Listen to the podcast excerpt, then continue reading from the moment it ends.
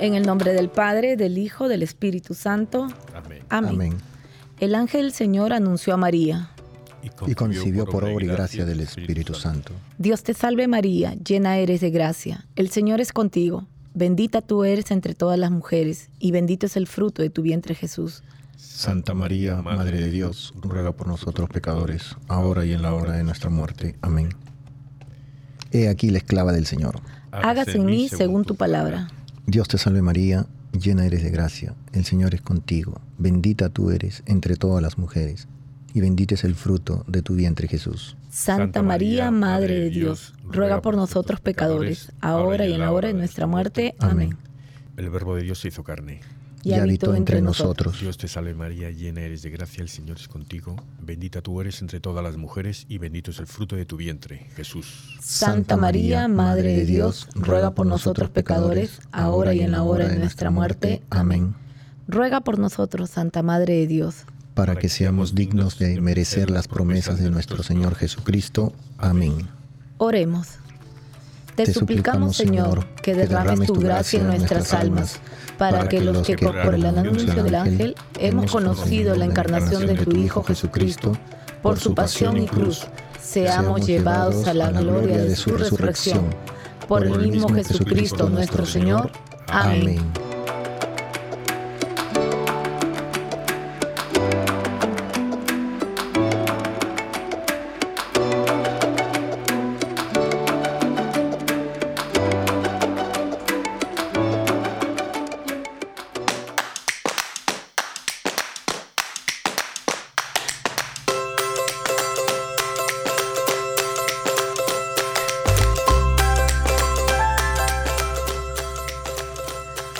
Bienvenidos a todos, arrepentidos, conversos, testigos, un programa católico sobre Pedros, Restitutas. Flananios, rogatas y otros pecadores empedernidos. Bienvenidos todos, feliz lunes Heraclio, Hola, hola, feliz lunes a todos. Malaquías, buenas tardes, ¿cómo están? ¿Cómo están todos? A nuestros hermanos ahí que nos oyen de la otra línea también. Saludos para ustedes. Saludos a todos los de Radio Querigma, los oyentes. En- ¿Cuántos estábamos? En, Estábamos la en semana 10. pasada en 10.000 y estaremos en 11 ahora. yo creo que algo vamos avanzando. Saludos, saludos para todos los que nos escuchan en México, Colombia, Ecuador, Perú, Europa. No, sobre todo en México y en Colombia hay muchos también. Pero Sí. en México, vamos, campeones. Campeones del mundo. Muy bien, muy bien. Gracias a nuestros hermanos mexicanos. Muchas gracias a todos por estar con nosotros un lunes más. Bendecidos y bienvenidos a todos, ya comenzando en- con el cuarto mes del año, ya casi a una semana de terminar la cuaresma. Esperamos que este programa sea para cada uno de ustedes de mucho agrado y bendición y que todos compartamos y aprendamos más de nuestros diferentes santos y beatos. Hay- La verdad es que yo llevamos, van a hacer dos años en junio, o sea, casi casi dos años. Y la verdad es que he aprendido muchísimo de los santos, de cómo ser mejor cristiano. ¿Verdad que sí? No sé, cada santo nos deja tremendas enseñanzas. Pe- Pero es lo bonito de, de la religión, ¿no? Es tanto, es tanta, hay mucha poesía, es tantas cosas, ¿sabes? Porque hay oraciones, pero hay, hay sacramentos, sacramentales, hay la, iglesia, las lecturas, eh, no sé, todas las historias que hay, ¿no? Sí, yo, yo leí a, un, y lo tengo escrito aquí en mis anotaciones, un sacerdote dijo, dijo ¿no? nosotros los católicos tenemos un defecto, ah, que conocimos a, a los santos católicos, los canonizamos, los ponemos en una vitrina y se llenan de polvo. Y la iglesia hizo a los santos para que los imitemos. No veces- para adornitos. No para que estén de adorno, sino justamente para... O estampita guardada en nuestro, en nuestro libro, ¿no? Sí, sí, no, y que los imitemos para mayor gloria de Dios que Amén. hablábamos la semana Exacto. pasada, ¿no? Todos estamos llamados a ser santos. Así que ahí vamos aprendiendo hoy día más. Heraclio, ¿a qué santo celebramos hoy? Pues mira, hoy tiene unos nombres preciosos. Está primero San Agatópodo, San Pedro de Poitiers, San Platón de Constantinoplas, San Teodulo, el Beato Cayetano Catanoso, el Beato Guillermo Cufitelli y el Beato José Benito Dusmet. Que intercedan por nosotros. Amén. Amén. ¿Y a qué santo nos toca reflexionar sobre su vida el día de hoy, Malaquías? Uy, este santo está pero muy bueno, la verdad. San Benito de Mazarari, un santo muy humilde y siempre lleno de fe en la divina providencia. Sí, además un santo, un santo negro, ¿no? Un santo negro. Luego, luego vamos a hacer una- un examen a ver cuántos conocemos. Pap La quiz que lista. le dan por aquí una listita ahí de. Dale, vámonos.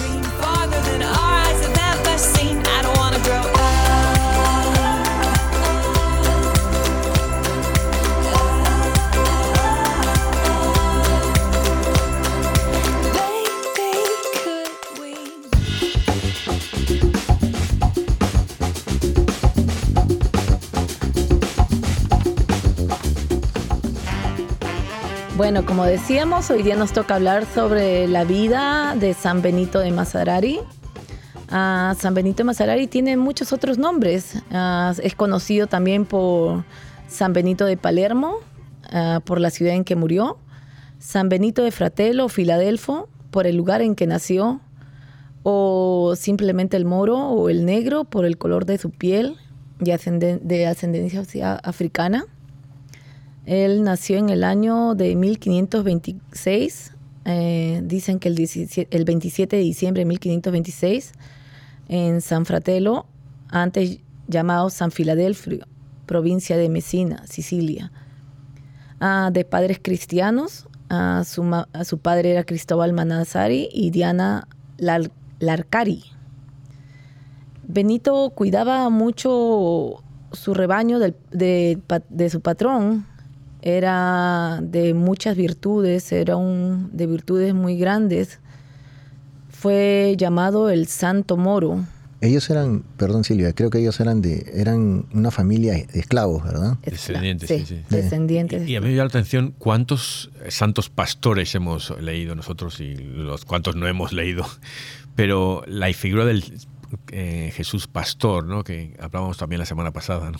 encuéntrame. que- eh, pero eso, ¿no? ¿Cuántos pastorcillos luego has, has sido santo, ¿no? Es, eh, no sé. es Y hasta el día de hoy, Sí. y hasta el día de hoy que no los conocemos, son anónimos, pero que hacen gran trabajo por la, por la Iglesia Católica. Otro día que tenemos que hacer es hacer también eh, un- una lista de todas las profesiones que se pueden pueden ser sinónimo de alguna forma con pastor, ¿sabes? Pastor, ¿verdad? O sacerdote, ¿no? Y cosas que Vamos a dejarlo ¿Cuál? como un reto. Dicen que cuando él tenía como 21 años de edad, uno de sus vecinos lo insultó groseramente, aludiendo por el color de su piel y la esclavitud de sus padres. sí, algo que no pasa ahora, ¿no? Sí. Precisamente en ese momento por ahí pasaba Jerónimo de Lanza, un joven ah, que se había retirado a una ermita con algunos compañeros para imitar a, a la vida de San Francisco de Asís. Impresionado por la mansedumbre y de las respuestas de Benito, ah, se acercó a él y eh, Benito también fue a participar con ellos. Y Jerónimo les dijo, ahora os burláis de este pobre negro, pero yo os digo que dentro de poco oiréis grandes cosas de él. Poco Es- después, Eh, pero nada, eso es igual que con, cuando, con Santo Tomás de Aquino, que era muy grandote, ¿no? Entonces le llamaban el buey, ¿no? Y entonces se reían de él, y entonces San Alberto Magno dijo, este, este buey que os reís ahora es- va a mugir que lo va a oír- todo el mundo. Cuando- exactamente, sí. Y mira, Y de poco, poco después Benito fue, vendió todas sus pocas pertenencias que tenía y fue a seguir, a reunirse con ellos, que eran ermitaños. En los años siguientes los cambiaron de diferentes, ah, cambiaron por varias residencias. Fueron, se establecieron primero en el Monte Pellegrino, cerca de Palermo, ah, donde antes había habitado Santa Rosalía. A la muerte de Jerónimo, la comunidad eligió, superi- a- él lo eligió a Benito como superior. Ah, Benito no quería porque él se sentía que no, no era digno, él no sabía leer ni escribir y no era sacerdote, él quería, él, él era feliz en la cocina, él era feliz preparando platos, eh, le encantaba la cocina. Cuentan que multiplicaba, alcanzaba, a pesar de que sabrá Dios si había mucho poco, pero todos comían. Nunca les faltó, al contrario, lo poco que tenían los hacía multiplicar la comida. Wow. Dicen que Tengo Benito... que llamar, yo le tengo que rezar a ese santo, ¿no? sobre todo los, ¿Cómo los hacía? chocolates, ¿no? Yo creo que debería ser el santo de los cocineros, de verdad. Sí. Dice que cuando él tenía más o menos eh, 38 años, Pío IV lo ordenó a, ordenó a los ermitaños que se dispersaran y algunas de estas órdenes religi- religiosas ya existentes.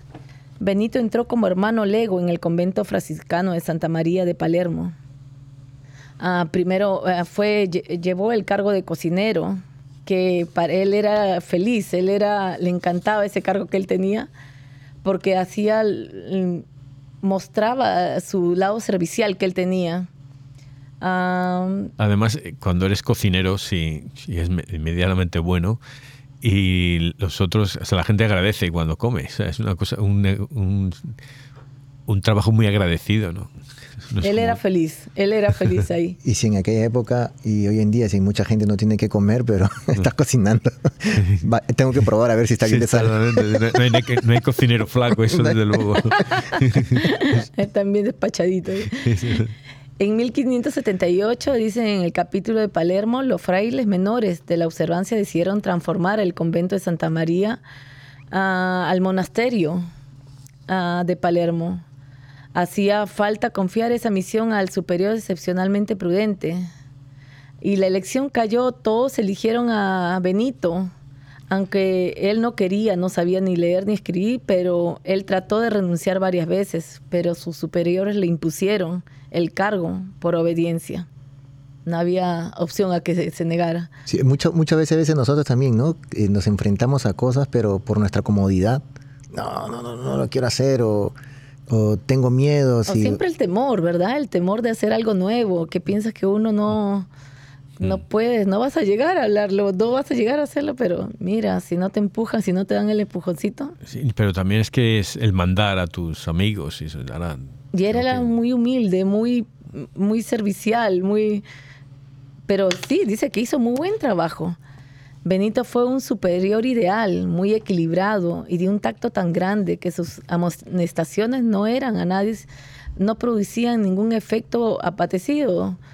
Siempre trató de, él en- sabía leer, tenía un don de leer el pensamiento de sus, del- con la gente que él trabajaba, que, que él ayudaba. Parecido a San Pío, el padre, el padre Padre Pío. Pío. Sí, es, y lo que miro, fíjate aquí, iban todos ahí a consultarle, ¿no? Sacerdotes, teólogos, eh, el virrey de Tenía Sicilia. una todo. fama, sí, tenía... Eh, ¿Cuánta gente menospreciamos por, por su condición social o económica o lo que sea, ¿no? Si, si tenemos a todos la misma oportunidad, ¿cuántos de estos que han sido genios no han tenido la oportunidad porque se les ha despreciado, han sido pobres o apartados, no, no han podido ir al colegio? Ah, Y mire él siendo morenito. Sí, o sea, también. ¿qué Bueno, y, de- y el racismo ahora que hay, pues, no solo con negros, con los hispanos, Con con los- los, asiáticos también, que ha habido con todo el mundo, ¿no? Pero Sí, pa- para los que están en, no están de este lado de- del continente donde estamos, eh, en parte de Nueva York y están atacando a muchos de raza asiática, los están Mm. golpeando. En los noticieros están dando gente, y gente de color está golpeando a, a- a- a los, a mujeres asiáticas o, o hombres, los están dando duro. hoy precisamente eh, eh, fui a, a la Basílica Misa y el, el padre que hay es filipino, o sea, es- tiene un- unos rasgos asiáticos y habla inglés perfectamente. Y entonces digo, y entonces estaba ahí, qué bonito, porque eso es lo de ser católico, ¿no? También creo que lo hablábamos la semana pasada, de ser católico es eh, catolicismo de todos lados, ¿no? De todos De lados todo y, de todas las clases sociales. eh, ah, y que qué bonito es eso, ¿no? Y ahora resulta que a la vuelta de la esquina están pegando, o sea, el padre este va, da la vuelta a la esquina y le pegan por ser Sí. asiático, ¿no? Sí, incluso, incluso hasta había un challenger hace unos cuantos años atrás que los niños se pegaban entre, lo tenían que agarrar desprevenido y por atrás le pegaban y le metían un puñete y lo, lo, lo noqueaban. Porque te agarran desprevenido, lógicamente, te da, pero cosas que el demonio se mete ahí y la verdad que... Sí. Eso sí. Pero mire, hablando con, siguiendo con la vida de, de San Benito, dicen en Sicilia se, se divulgó muy rápido la fama de él, de, su santidad y los milagros que él, que él hacía. El pueblo salía a recibirlo, mujeres y niños se disputaban el honor de besarle la mano y arrancarle los hilos del hábito que, para guardarlos como reliquias. Wow. Mm. Ah, cuando dejó de ser superior, Benito fue nombrado vicario del convento y maestro de novicios. También en este último cargo se distinguió mucho. Parecía poder eh, poseer una ciencia inexplicable para poder eh, explicar las Sagradas Escrituras. Tenía un don de leer el pensamiento y su extraordinaria bondad hicieron de él un excelente maestro para los novicios. Ahí justo cuando tú estabas diciendo que Silvia acerca de, de que se le arrancaban los hilos de... Él, él salía de noche, tenía que salir de noche y cubierto en una con su capa para que no lo pudieran ver y él pueda caminar tranquilo porque él, él se sentía también mal, él, él no, no se sentía cómodo, pero atendía a todos igual, ¿no? O sea, decía... Y esa es la humildad, ¿no? Esa es la humildad que, que muchas veces a uno lo pierde, hay veces. Como el otro día, como decíamos, no sé en qué programa, dale un cargo a Jaimito y verás. lo verás, entonces este conocerás a Jaimito, pero él no, o sea, él sabiendo que tenía... Él se hizo muy conocido, la gente lo iba a buscar a él a- a- para que eh, tocarlo, ¿no? ¿Verdad? Pero ya después lo, lo, lo relevaron de su, del cargo que él tenía y lo volvieron a mandar a la cocina y ahí él ya no podía pasar inadvertido como al comienzo. Entonces ahí fue donde los primeros años él trataba de, de- de salir, de salir a... Había mucha gente que lo esperaba afuera para pedirle limosna, para pedirle comida. Pero, pero mira también, eh, cuánta gente que a veces tiene un cargo, está arriba y de repente lo mandan otra vez a donde Ya no empezó quieren. y ya no quieren venir, ¿no? Ya no quieren estar y, y ese es el, el orgullo, no los deja, ¿no? Pero Eso- mire, él muy humilde lo aceptó, Él al con contrario, humildad. estaba más feliz porque él se sentía contento en la cocina. Pero hizo un- realizó un muy buen trabajo como maestro de novicios. Es, Sí, el, es como decían, que tienes un coche y te- un carro, ¿no? Te compras el primero con aire acondicionado y ya no quieres volver al- a bajar la ventana, ¿no? Tienes que tener... Yo también leía las... Luis Buñuel era un cineasta ateo, él era era ateo, pero en sus... en sus biografía, ¿no? O- Una, yo creo que hay más de una, que decía que también él decidió hacer un- una película en su tiempo, allá por los 60, por 500 mil dólares, medio millón. Entonces le decía a otro director, ¿por qué haces una película con 500 mil? Solo, eh, espérate un poco más y hazla con varios millones a otra película. Y él decía, no, yo quiero hacer esta película con este dinero que tengo, pues lo voy a hacer con este dinero, ¿no? ¿Para qué quieres? Eh, ¿Sabe? Él- él- y es lo que pasa, por ejemplo, los directores de cine, cada vez tienen que hacer una película más cara y le hacen otra de por 10 millones, la siguiente tiene que ser de 50, ¿no? Así. Y, y ya no somos- quieren bajar. Sí, exactamente. Ya no, no quieres. Ahora yo soy el director, ahora no quiero ser el camarógrafo, ya soy el director, ¿sabes? Yo quiero quedarme ahí, ¿no? Y, no hay que ser, hay que ser humilde, hay que ser, eh, no, o sea, no hay, no hay vergüenza en dar un paso atrás. ¿no? Jamás. Hay que, hay que, nunca hay que olvidarse uno de dónde viene. Eh, y lo ves en los deportistas, ¿no? Son los titulares, los héroes por años, llegan a los 35 y les dicen que se sienten en el banquillo y no quieren. Ya no Quieren quieren. ser, yo soy el titular. No, no, perdón. Nada. dice que los sacerdotes y los teólogos también lo iban a buscar para poder pedirle un consejo, hablar con él. El, el virrey de Sicilia para todos tenía una palabra sabia. Lo nombraron el, no- el virrey de Sicilia y eh, él siempre No. anima, animaba siempre, perdón, Que, que el rey de Sicilia fue también a, a a, pre- preguntarle. a preguntar, pedirle, sí, sí, sí. perdón. Y él, él- sí, pero era eh, lo que dices tú, es- esa humildad de siempre.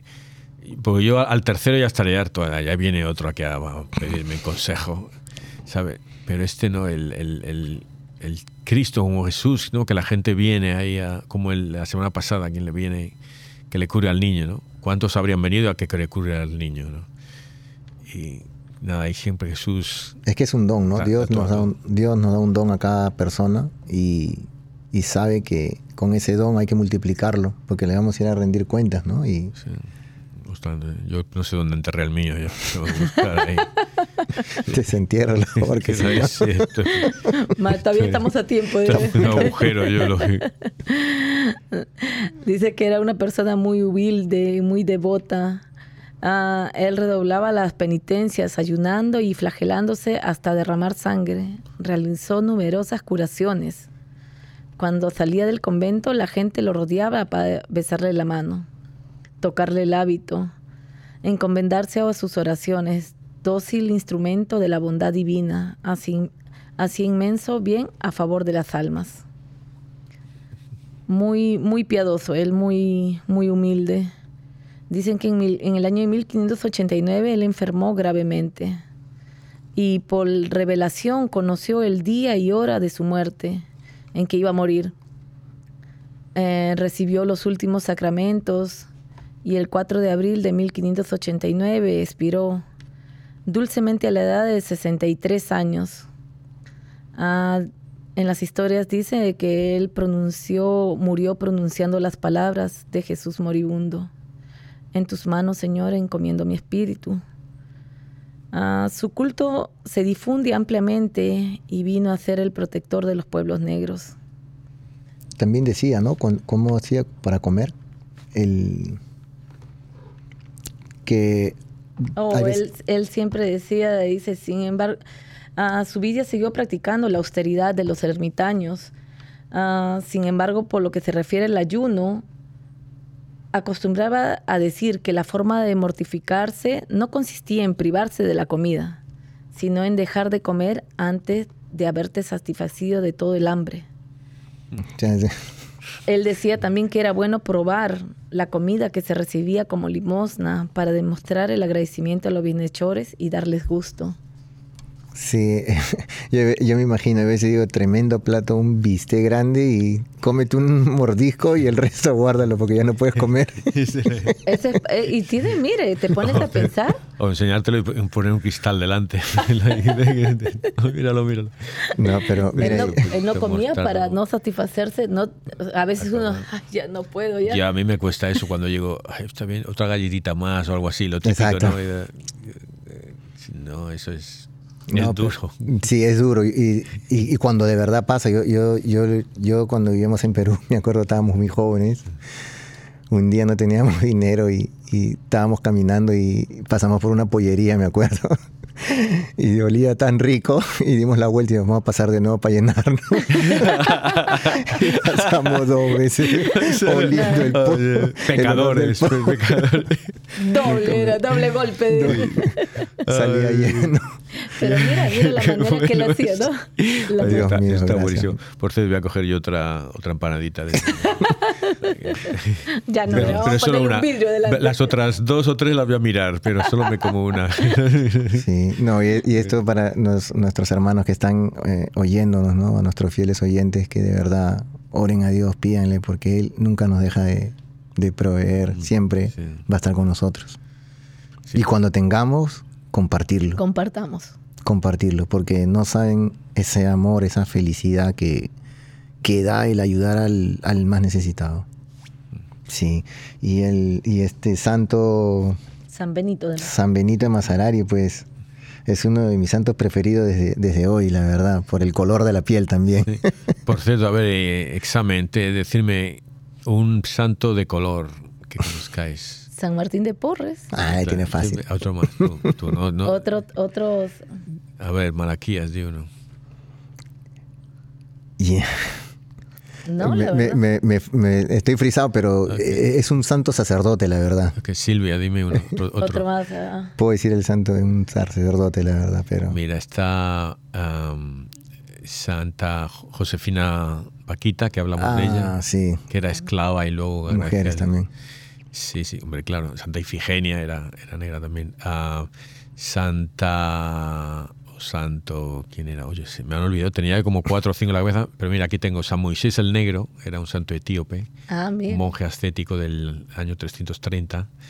Eh, y luego japoneses, si contamos de otras También no raza negra, San Pablo Miki y compañeros, que- de mártires. Eh, Santa Catalina Tecahuita, la de nativa americana. Oh, y esa la vimos cuando fuimos a ver los... los Ah, sí, sí, estaba ahí. Las estaba ahí. reliquias. Las reliquias, sí, ella estaba ahí, sí, sí. San Juan Diego era una ceca. eh, Y hay más, pero no me acuerdo ahora. Eh, Sí. Bueno, San- eh, no es, bueno, es, eh, que es el santo, es eh, Simón de Sirene, que ayuda a Jesús a llevar la cruz. Dice que era negro. Sí, también. Eh, pero hay, a los hay, hay muchos, pero no nos acordamos de casi ninguno, ¿no? Pero mire. Pero antes ¿verdad? había mucho, porque había mucho san- santo en África, ¿no? Y en Asia. Entonces, eh, de los primeros cristianos. Sí, y él cuentan de que aquí también en Estados Unidos tiene muchos, ah, Dice que muchos fieles. El patrono de los negros Sí. de, Estados Eh, Unidos, de los ah, sí. Estados Unidos Sí, y el protector de la ciudad de Palermo. ¿no? Y de los cocineros decías, ¿no? Vamos a buscar el- la, la estampita para ponerla en la cocina. Sí y, me- y me, y me da que, pensar mucho porque en aquella época, pues, y bueno, ya hoy, hoy Un en día hombre que también. cocinara en esa época. Sí, y sobre todo de color, ¿no? Por el gran racismo que había, por la esclavitud, eh, y que haya sido un hombre de tanta humildad y fe, y que haya sabido ser reconocido por, incluso hasta por el, el rey, ¿no? Que iba a pedirle consejos. Eso también me hace acordar a José, ¿no? Cuando sus hermanos lo quieren matar y lo venden y llega Ah, a sí. Egipto, ¿no? lo tiran ahí a la cisterna y luego lo, lo venden ahí. Sí, ¿para qué mancharnos la mano? Lo, lo tiraron y lo volvieron a sacar. Sí, mejor lo vendemos. Mejor. Pero sí, to- todos estos ejemplos de, de- de este santo, la verdad, muy... De humildad. Sí. Como decía, ah, me acuerdo, me decía mi abuelita, eh, uno trabajando, cualquier trabajo eh, dignifica a la persona, ¿no? Desde eh, que uno puede barrer hasta ser el gerente general de cualquier compañía grande, pero lo importante es hacerlo bien, Con amor. con amor, humildad y no creerse nada, ¿no? Ser el mejor barredor del mundo, pero con humildad. Sí. ¿Cuál era tu reto la semana pasada, Silvia? Le- De levantarnos con una sonrisa. Con una sonrisa y agradecer a Dios. Sí. No ha dormido que bien. siga, Heraclio no ha dormido bien. Fácil, fácil, fácil.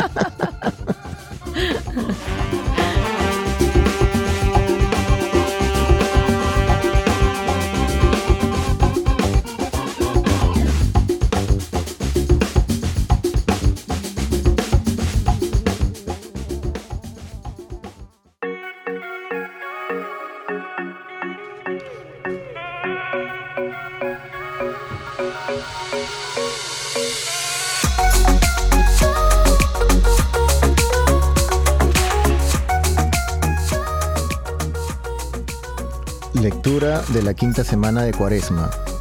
Lectura del libro de Daniel. En aquellos días vivía en Babilonia un hombre llamado Joaquín, casado con Susana, hija de Gelcías, mujer muy bella y temerosa del Señor. Sus padres eran justos y habían educado a su hija según la ley de Moisés. Joaquín era muy rico y tenía un jardín junto a su casa, y como era el más respetado de todos, los judíos solían reunirse allí. Aquel año fueron designados jueces dos ancianos del pueblo, que esos que el Señor denuncia diciendo, en Babilonia la maldad ha brotado de los viejos jueces que pasan por guías del pueblo. Solían ir a casa de Joaquín y los que tenían pleitos que resolver acudían a ellos. A mediodía, cuando la gente se marchaba, Susana salía a pasear por el jardín de su marido. Los dos ancianos la veían diario, cuando salía a pasear, y sintieron deseos de ella. Pervirtieron sus pensamientos y desviaron los ojos para no mirar al cielo, ni acordarse de sus justas leyes. Sucedió que, mientras aguardaban ellos el día conveniente, salió ella como los tres días anteriores, sola con dos criadas, y tuvo ganas de bañarse en el jardín, porque hacía mucho calor. No había nadie allí, excepto los dos ancianos escondidos y acechándola. Susana dijo a las criadas, Traedme el perfume y las cremas y cerrad la puerta del jardín mientras me baño. Apenas salieron las criadas, se levantaron los dos ancianos, corrieron hacia ella y le dijeron, Las puertas del jardín están cerradas, nadie nos ve, y nosotros sentimos deseos de ti. Así que consiente y acuéstate con nosotros. Si no, daremos testimonio contra ti diciendo que un joven estaba contigo y que por eso habías despachado a las criadas. Sus- Susana lanzó un gemido y dijo, no tengo salida. Si hago eso, mereceré la muerte. Si no lo hago, no escaparé de vuestras manos. Pero prefiero no hacerlo y caer en vuestras manos antes que pecar delante del Señor. Susana se puso a gritar, y los dos ancianos por su parte se pusieron también a gritar contra ella.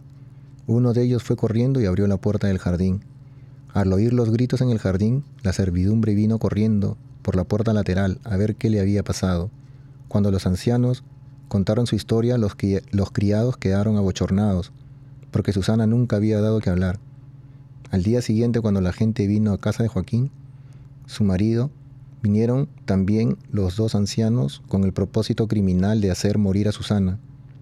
En presencia del pueblo ordenaron, id a buscar a Susana, hija de Gelquías, mujer de Joaquín.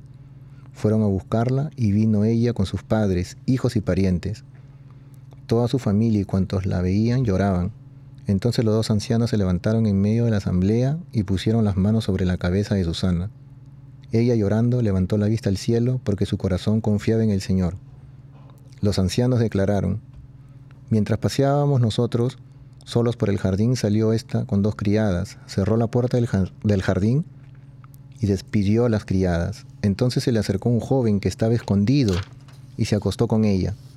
Nosotros estábamos en un rincón del jardín y al ver que, que aquella maldad, corrimos hacia ellos. Los vimos abrazados, pero no pudimos sujetar al joven, porque era más fuerte que nosotros, y abriendo la puerta salió corriendo. En cambio, a esta le echamos mano y le preguntamos quién era el joven, pero no quiso decírnoslo. Damos testimonio de ello.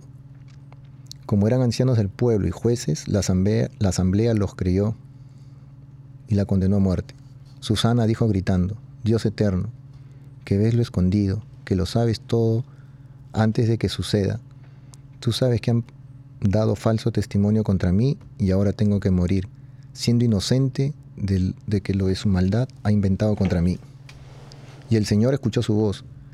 Mientras la llevaban para ejecutarla, Dios suscitó el Espíritu, el Espíritu Santo, en un muchacho llamado Daniel, y éste dio una gran voz.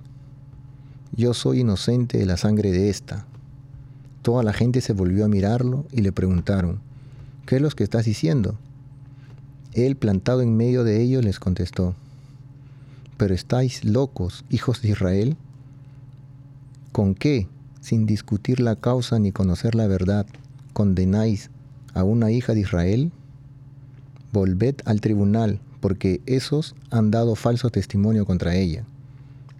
La gente volvió a toda prisa, y los ancianos le dijeron, Ven, siéntate con nosotros, infórmanos, porque Dios mismo te ha dado la ancianidad. Daniel les dijo, Separadlos, lejos unos del otro, que los voy a interrogar.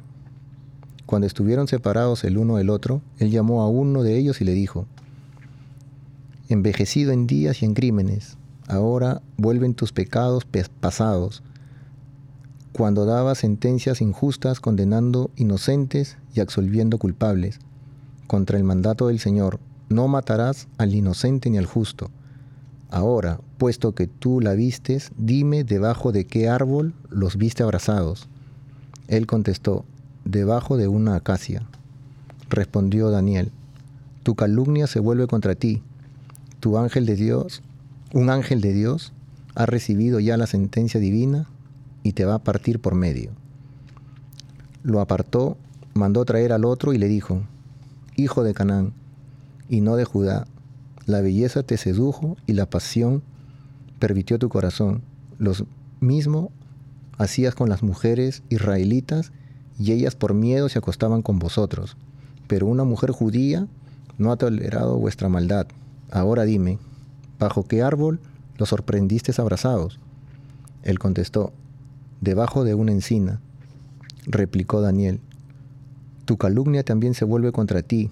El ángel de Dios aguarda con la espada para dividirte por medio, y así acabará con vosotros. Entonces toda la asamblea se puso a gritar, bendiciendo a Dios, que salva a los que esperan en él. Se alzaron contra los dos ancianos, a quienes Daniel había de- dejado convictos por falso testimonio por su propia confesión, e hicieron con ellos lo mismo que ellos habían tramado contra el prójimo. les aplicaron la ley de Moisés y los ajusticiaron. Aquel día se salvó una vida inocente. Palabra de Dios. Eh, oye, que, que esto, hablando de San Benito de Masarari, eh, ¿cuántos los negros? Estuve eh, ahora en enero, en el viaje que fui a Las Vegas, pasé por Montgomery, Alabama, y allí hay un, un mu- un museo nacional, eh, un monumento, lo llaman monumento nacional, y es dedicado a todas las víctimas de los linchamientos, víctimas eh, afro- afri- eh, afroamericanos muertos por linchamiento, por falso testimonio, por acusados de cosas Oh. falsas y, y es un muy bonito. A mí me gustó mucho, me gusta mucho. Es un momento simple, no es nada así. Y, pero hay unos bloques que están como colgados representando a todos los que ahorcaban. de los ahor- Ahorcaban. y vienen y son unos bloques y vienen todos los nombres de, los que murieron en cada condado. Te dice el condado de- y el estado del condado y todos los que murieron en ese condado. Que a lo mejor hay uno, a lo mejor hay muchos, ¿no? Oh, wow. Pero es un montón de bloques. Vas ahí, hay cientos de bloques, no sé, cientos de condados que, que fueron. Tanta gente que ha muerto, ¿no? Fueron colgados, quemados, apaleados, o sea, de todo. ¿no? Entonces me recuerda lo mismo, con cuántas veces se Sería eh, verdad, se sería. violaron a una mujer y se lo le culparon a un negro y Culparon. ahí está, lo mataron ahí. Y las veces que pasa aquí también, ¿no? ¿Verdad? Que injustamente a veces Hay condenamos. mucha gente o- corden- condenada en la cárcel es- Sí, sí, sí, exactamente. Sí, sí. sin tener la culpa, ¿verdad? Sí, eh, aquí vinieron am, eh, precisamente donde trabajo yo unos eh, antiguos presos ya libres, pero que habían sido culpados eh, injustamente y estaba demostrado que habían, o sea, ya estaban, habían salido unos había estado como 50 años o algo así, otro, Imagínense, otro veintitantos, otro 50 diez. años. Sí, entonces hablaban, entonces eh, los que hacían ellos era escribían poesía, entonces venían a, re- a de- declamar sus poesías, ¿no? a leerlas. Wow. Y, y unas cosas que ya habían perdonado, es decir, ya ha, ha pasado mucho tiempo, ya hemos perdonado, necesitas perdonar, si no, Sí, es verdad. no, no puedes vivir. Y, y esta lectura también me, me hace pensar a, a la trata de personas, ¿no? También trata de blancas, ¿no? Sí, horrible también. Sí, cuánta gente, cuántas personas, cuántas mujeres y hombres también que por tener una vida mejor quedan esclavizados por, y abusan de ellos, ¿no? En, en mi iglesia había un hombre cuando en la misa diaria, cuando llegan las oraciones, las preces, de, entonces decía él, por el fin del aborto, ¿no? Rezaba, todos rezaban. Y él ya falleció, pero la, la comunidad ha seguido con la oración, ¿sabes? siempre hay alguien. Ahora es una señora que dice, por el fin del aborto y por, por el fin de la trata de blancas. ¿no? Claro, Entonces es una cosa que hay que rezar. también, sí. Muchísimo, sí. eso es verdad. Sí, muchas veces no rezamos por eso. Sí, porque lo, lo vemos lejos, ¿no? Lo vemos, Y es ¿no? un problema bien grande en estos momentos. Sí, sí, sí.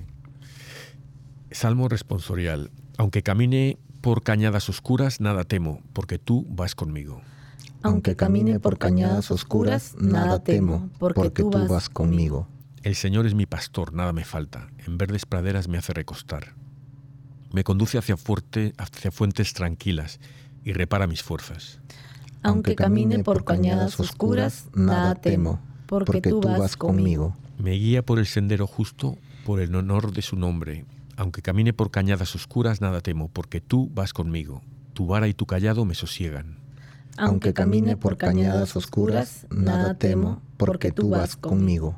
Preparas una mesa ante mí, enfrente de mis enemigos. Me unges la cabeza con perfume, y mi copa rebosa. Aunque camine por cañadas oscuras, nada temo, porque tú vas conmigo. Tu bondad y tu misericordia me acompañan todos los días de mi vida, y habitaré en la casa del Señor por años sin término. Aunque camine por cañadas oscuras, nada temo, porque tú vas conmigo. Lectura del Santo Evangelio según San Juan. En aquel tiempo, Jesús habló a los fariseos diciendo, Yo soy la luz del mundo. El que me sigue no camina en tinieblas, sino que tendrá la luz de la vida. Le dijeron los fariseos, Tú das testimonio de ti mismo, tu testimonio no es verdadero. Jesús le contestó, Aunque yo doy testimonio de mí mismo, mi testimonio es verdadero, porque sé de dónde he venido y a dónde voy. En cambio, Vosotros no sabéis de dónde vengo, ni a dónde voy. Vosotros juzgáis según la carne. Yo no juzgo a nadie. Y si juzgo yo, mi, ju- mi juicio es, es legítimo, porque no estoy yo solo, sino yo que me ha enviado el Padre. En vuestra ley está escrito que el testimonio de dos hombres es verdadero, que yo doy testimonio de mí mismo, y además da testimonio de mí el que me ha enviado, el Padre. Ellos le preguntaban, ¿dónde está tu Padre? Jesús contestó, ni me conocéis a mí ni a mi Padre. Si me conocieras a mí, conocieras también a mi Padre. Jesús tuvo esta conversación junto al arca de las ofrendas, cuando enseñaba en el templo, y nadie le echó mano, porque todavía no había llegado su hora. Wow. Yo la verdad es que me siento, me siento parte de, de los fariseos ahí. No, no porque tenga razón, digo porque yo sería igual, no, entiendo lo que estás diciendo y me haces un lío, ¿sabes? Ah, y eso, algunas veces no, no entendemos la palabra de Dios porque no queremos entenderla, porque estamos obsesionados con, con el pecado, ¿sabes? Y nos hace ver, nos, nos hace ver con claridad. Sí, estamos con los ojos cerrados, ¿verdad? Y, y- y nosotros no queremos escuchar, seguimos en las tinieblas. Lo mismo con, con la lectura de ayer domingo, que hablaba de la mujer sorprendida en adulterio. Y Jesús escribe en el piso y luego les dice, ¿no? El que, te- el que esté libre de pecado, que tire la primera piedra. Y desde los más ancianos se iban escabullendo entre ellos y se iban yendo. Total, se quedó solo. Claro, y cuando Jesús levanta otra vez, ve solamente a, la mujer. a la mujer y le pregunta, ¿no? ¿Dónde están los que te están condenando? Entonces, eh, Y mira, esta lectura es lo mismo, ¿no? La gente... Es que, es que nosotros estamos bien listos y preparados a tirar pedradas, eso nos encanta, ¿no? De- Para juzgar Ay, al sí, otro. exactamente, ahí toma. Pero, Pero yo, yo siempre decía, ¿qué, qué escribirá Jesús? ¿Qué, qué escribiría ahí en el suelo? ¿no? ese es algo que hasta el día de hoy, ¿no? Todos... Sí, Todos eh, nos preguntamos. Sí, he leído gente que decía que. Yo soy más que él, él haría dibujitos, pero, pero hay gente que dice que, que empezará a escribir los pecados de los que estaban ahí. ¿Sabes? Que a lo mejor ser. alguno de esos vio lo que estaba escribiendo en el suelo y. Puede y ser, se de fue. verdad, sí. Pero lo más importante es como cuando nos dice, ¿no? Le responde, ¿quién te, ¿dónde están los que te condenan? Y ella respondió, nadie, Señor, ya se fueron. Entonces tampoco yo te condeno, vete y ya no vuelvas a pecar. Y creo que ahí está la misericordia para todos nosotros, ¿no? Por más que nosotros seamos pecadores, si verdaderamente tenemos un sentido de arrepentimiento, de sincero querer decirle a Dios, Dios mío, de verdad me arrepiento, ya no voy a volver a hacer esto, eh, Yo creo que primero reconocernos, reconocernos. hacernos un autoexamen, Sí. ¿no? Que Sí. antes de juzgar al, al otro. y, y lo que dice es que, que Dios no dice, bueno, vete y no peques más. Y ahí está el no peques más. Es que nosotros podemos saber no pecar más. Hablamos también en el programa, hemos hablado varias veces, lo difícil que es cuando haces el acto de contrición en la confesión y, ve, y prometo no pecar nunca más. ¿Quién va a prometer eso? ¿Quién puede? Sí podemos.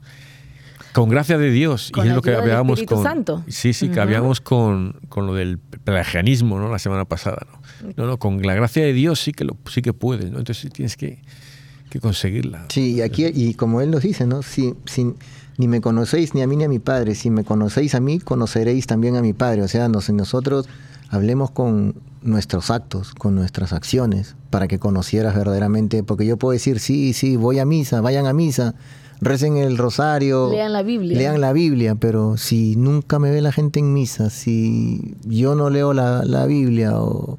¿Cómo me- puede estar recomendando a ¿Cómo otra puedo persona? estar diciendo o haciendo algo? Y Jesús aquí lo dice bien claro, ¿no? Si ustedes me conocieran verdaderamente, conocieran a mi Padre, ¿no? Entonces está sus mismos actos, sus mismas acciones, les está diciendo que cuando lo vean a Él, pues van a saber de dónde viene, ¿no? Y es lo que nosotros hemos descubierto. Sabemos que hay un Dios Padre, Dios Hijo y Dios Espíritu Santo. No, y lo que también dices, lo, leer la, la Biblia es la palabra de Dios y Jesús es el verbo hecho carne. Entonces es- está ahí, tú estás ahí, es una relación con Cristo directa.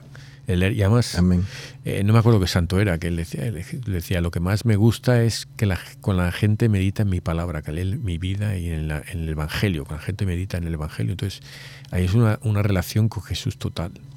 Tienes ahí totalmente la, la Pues razón. sí, de- la verdadera belleza no está en lo interior, eh, eh, no está en lo exterior, está en lo interior, ¿verdad? Sí. sí. Tratar, Y lo que nos dice justo el Salmo responsorial también, ¿no? Aunque camine por cañadas oscuras, nada temo porque tú vas conmigo. Es creer en lo que Él nos está diciendo. Fe, tener fe, Él confianza en Dios, no que te da el miedo eso. que- Pero no, pero nos seguimos jugando a la lotería, seguimos...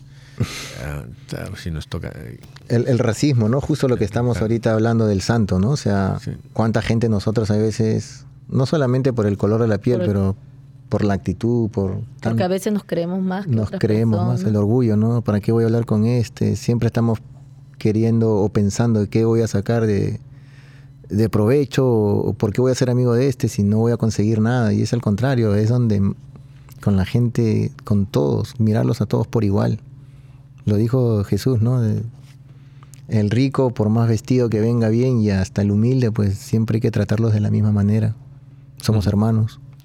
No, y, y además todos somos iguales. Yo he ido a dos universidades tradicionales negras de aquí de Estados Unidos. En una en- estaba en el equipo de fútbol, ¿no? Y teníamos un central que era muy bueno y lo llamaron para un, un programa internacional de la federación. No era para ser interna- jugador internacional, pero era un paso adelante ahí, ¿no? Ah. Y una vez eh, se lo comenté a otro amigo y me preguntó, ¿y es, es negro? Y yo me tuve que parar y pensar, digo, y, y- y- ¿Qué y yo, sí, no, no, por la verdad, para pensar, ¿es negro? No, no sé si es negro. Y tío, cuando me, entonces ya, sí, después de unos segundos, sí, ya, sí, ya es negro, sí. Pero que, que, ¿sabes? yo le vi como es mi compañero de equipo, es mi amigo, ¿no? Eh, ¿Sabes? No, no, no le puse una raza, un color, ¿sabes? Sí, lo, eh, sí, sí, lo que pasa es que a veces muchas. Yo hace unos cuantos meses, le- yo soy hincha de Alianza Lima, por decirle, equipo de fútbol de Perú, que son negros. Sé. Es en- se llama en, la- es en un barrio que es La Victoria, es un barrio popular. Son de San Martín. También, sí. y, y entonces este, eh, cuentan, eh, cuando hicieron la entrevista a un jugador, eh, no voy a decir el nombre, pero él decía que cuando contrataban a los jugadores trataban de que sean negros. Porque vienen con.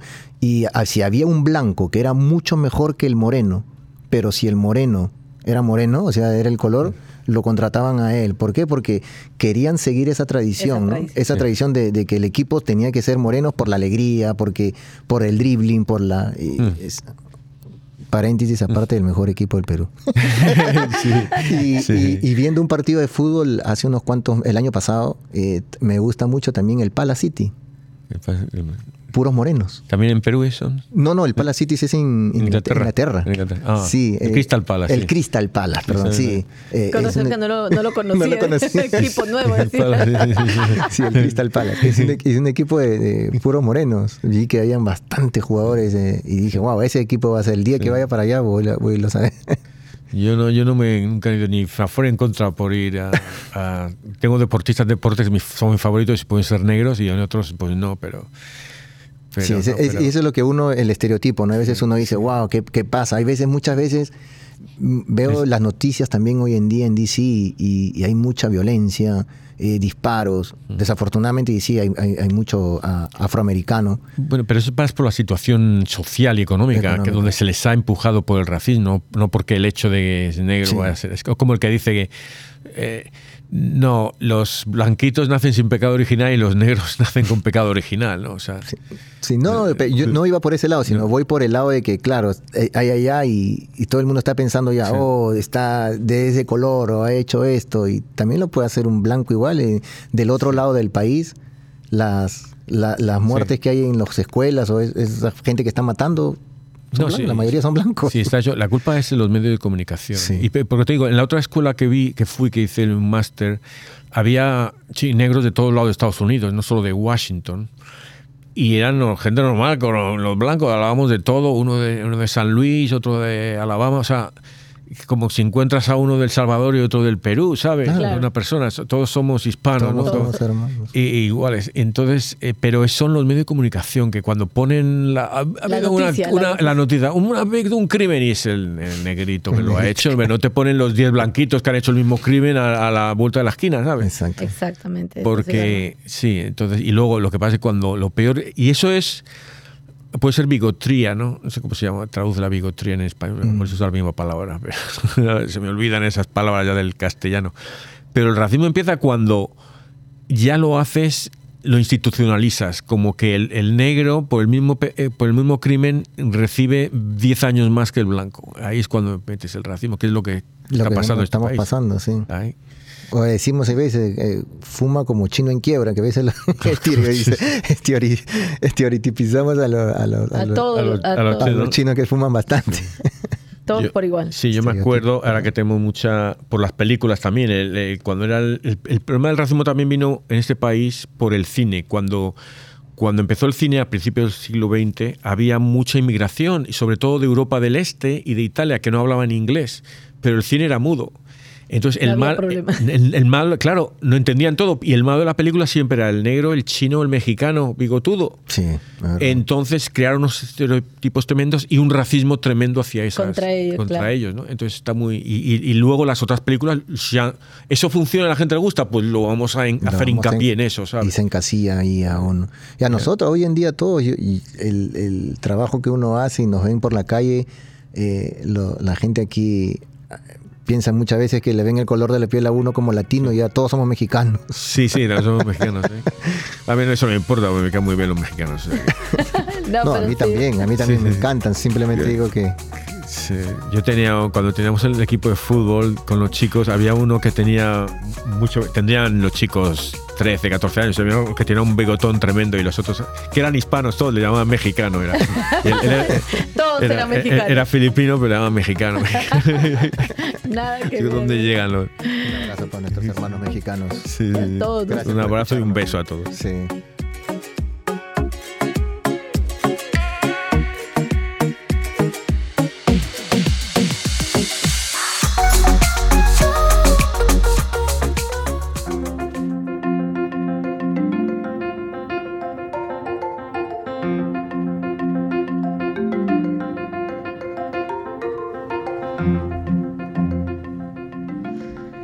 La moraleja del día de hoy. Ah, yo creo que la humildad, la gran humildad de San Benito de Mazadrari y lo muy piadoso que fue, ¿no? Nos, nos deja una gran enseñanza San Benito. Y seguir su- sus- sus grandes enseñanzas, ser muy humildes. Sí, así es. eh, San Benito, la verdad que me- es uno, va a ser desde hoy día, es uno de mis santos preferidos, la verdad, voy a rezarle. Eh, me gusta mucho la actitud con tan predispuesto a ayudar a la gente, eh, No le humildes, importaba- no le importaba condición social, color de piel. eh, la verdad que un gran santo. Y para verdad. que nos ayude, ¿no? A, a lo que hacía él en la cocina. ¿Cómo, Así, cómo hacía multiplicarlo? ¿Cómo Pues hacía multiplicar Sí, sí, que- la comida para que que, nos enseña alcanzara a todo? cocinar. ahí, ¿no? Nosotros, nosotros to- sobre todo que tenemos cuatro varones, así que tenemos que nos ayude. Sí, necesitáis a como tres vanitos. necesitáis. para que nos ayude a multiplicar a los platos. multiplicar los platos de la comida. Pero muy buena enseñanza nos ha dejado. Los retos. a ver. sí. Yo A siempre ver. digo, eh, hablando, de- volviendo al racismo, digo que, que el que sea racista, por cualquier cosa, contra el que sea, que no, no, se está cerrando el cielo, porque en el cielo hay de todo. Entonces, si tú eres racista y no quieres a, que, no quiero que haya, no quiero a los negros, ¿no? Pues en el cielo va a haber negros. Dios te va a dar tus deseos, no vas a ir con, ahí vas a ir a, a tu propio infierno, ¿no? Yo, yo- yo no quiero hablar, pero eh, yo digo pobre Trump, hermano. pobre, pobre Donald Trump, no sé. Sí, sí. Va a estar. Va a estar. No, hay que rezar por ellos que se conviertan, sí. que se conviertan. Que nos aceptemos unos a otros, ¿verdad? Que no tengamos ese, ese pro- gran problema del racismo. El amor. la el verdad. amor, que reine el amor. A ver, hoy le toca el reto a Malaquías, tú primero. A ver, Yo los voy- retos de esta semana. Yo le voy a hacer fácil, como la vez pasada. Sigo insistiendo en que vayan y se confiesen. Vayan y se confiesen porque estamos ya muy cerquita a la cuaresma, que es la resurrección de Cristo. Es el camino para nuestra salvación y para sentirnos bien espiritualmente. Es nuestro alimento. Yo sigo con mi reto. A la gente que no lo pudo hacer esta semana que pasó, pues los invito a que vayan. Eh, sé que hay muchas iglesias que están los sacerdotes cada día, están con más tiempos, eh, esperándonos para, para recibir nuestro, darnos la absolución de nuestros pecados, ¿no? Así que ese, ese es mi reto para, para todos. Sí, es más fácil ahora confesarse, da mucha oportunidad a todas las iglesias, todas las parroquias ahí. A muchas diferentes horas tenemos a los sacerdotes esperándonos. Así es. Yo Y- voy... Sí, sí, perdona. No, no, eh, que me da mucha tristeza porque a veces veo muchas iglesias y están vacías y el sacerdote está ahí esperando. Y la Qué verdad que... tienes, porque en la mía siempre hay, hay como cuatro o cinco señoras delante y cada una pecadoras son. ¿Por qué cada mujeres mayores son tan pecadoras? eh, Que dura media hora ahí. De verdad, yo también Tengo me que entrar yo ahí a sacarlas a... Sí, hubo una vez una señora que se demoró, Dios mío, y yo, pues señora, ¿qué ha hecho la señora? No, no, no, pero, no, eh, fuera de broma yo lo entiendo, eh, pero, pero yo creo que para eso eh, los sacerdotes tienen que estar, pero eso ya es dirección espiritual, cuando tienes que estar ahí, a no ser que lleves 40 años sin confesarte, o, necesitas una dirección espiritual. Yo necesitas sé, pero si a veces, a veces ha ido a misa cuando el padre dice, por favor, sean más Ah, sí. cortitos. Eh, Yo no pido la explicación del no- pecado. sí, el padre dice. Yo llegué en México, eh, llegué una vez y me, me- en la catedral fue allí en Tijuana. Y digo, ah, pues mira, verás que confesar aquí en México. Y yo, el, el- eh, ¿crees, ¿quieres en Dios sobre todas las cosas? Sí. Me dio los diez primeros diez mandamientos, me dijo de uno en uno, ah, ¿has hecho esto? ¿Has honrado tu-?" Sí. ¿Has eh, mentido? No. ¿Has tal? Entonces, tal, sí, tal, no. Bueno, ¿verdad? y me dio la confesión. O sea, yo solo dije sí o no. No, no dije pegado ahí. Decía, Mire, ve, confesión rara, ¿no?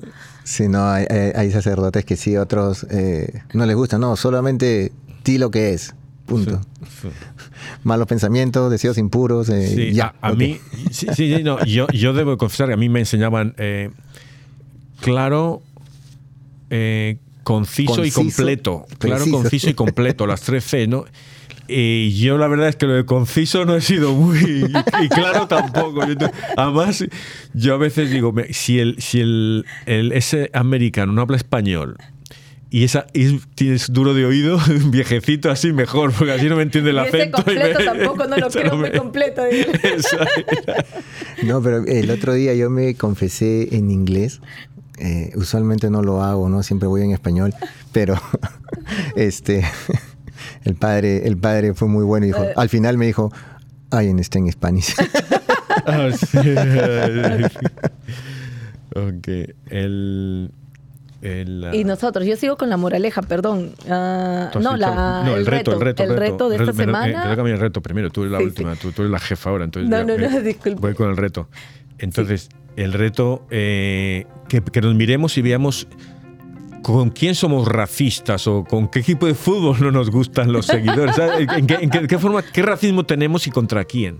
Veamos que, a qué, qué grupo verdad. de gente hemos clasificado ahí como Los "Eh, hemos no me gustan". encasillado, los Encasi- hemos exactamente, a encasillado ver. en, en un tipo. un, ¿Quiénes saludo, son? un saludo para mis hermanos de la U. sí, eso es ahí. El equipo O- contrario, O, ¿eh? qué país, a lo mejor el país. Esto lo- No, y yo siguiendo con, sigamos, sigamos ah, esta semana que ya estamos por comenzar Semana Santa, sigamos, podemos asistir al Via Crucis, hagamos un, un autoexamen y veamos en qué podemos cambiar, en qué, si hemos logrado nuestros cambios en esta cuaresma.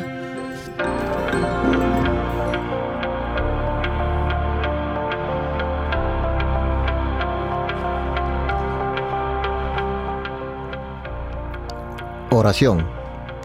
Oh San Benito glorioso, esplendor de la orden franciscana, ejemplar de virtudes, espejo de santidad, refugio de afligidos y médico celestial, que dais vista a los ciegos, salud a los enfermos y vida a los muertos.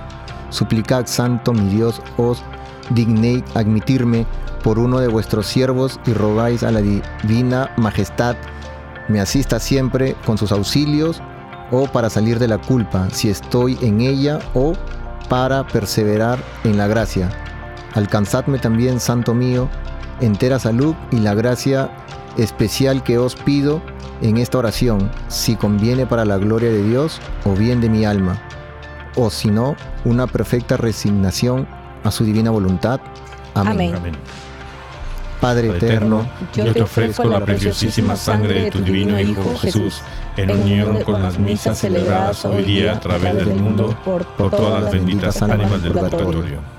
Sagrado Corazón de Jesús, Ten piedad de nosotros. Corazón Inmaculado de María, Rogad por rogad por nosotros. San José, ruega por nosotros, San Pedro, ruega por nosotros, San Pablo, ruega por nosotros, Santiago Apóstol, ruega por nosotros, San Marcos, ruega por nosotros, San Francisco de Asís, ruega por nosotros, Santa Clara, ruega por nosotros, San Vicente de Paul, ruega por nosotros, Santa Catalina Labouré, ruega por nosotros, San Bienvenido Scotiboli, ruega por nosotros, Beato Álvaro de Córdoba, Ruega ruega por nosotros, San Mario, ruega por nosotros, Juan Ruega por nosotros, San Restitutas, ruega por nosotros, San Pantagato, ruega por nosotros, San Mansueto de Bruci, ruega por nosotros, San Berejizo de Andaje, ruega por nosotros, Santa Rogata, ruega por nosotros, San Flananio, ruega por nosotros, Beato Carlos Acutis, ruega por nosotros, San Pedro Canicio, ruega por nosotros, Santa Faustina, ruega por nosotros, San Baro de Egipto, ruega por nosotros, San Barón, ruega por nosotros, San Ateo, ruega por nosotros, San Leoncio, ruega por nosotros, San Heraclio, ruega por nosotros, San Edeboldo, ruega por nosotros, San Ant- Saturio de Numancia, ruega por nosotros, Beata María Ana de Jesús Navarro de Guevara, ruega por nosotros, San Silvestre, ruega por nosotros, San Malaquías, ruega por nosotros, Ángel Custodios, rogad por nosotros, San Benito de Mazarari, ruega por nosotros. en el nombre del Padre, del Hijo, del Espíritu Santo. Amén. Amén. Amén.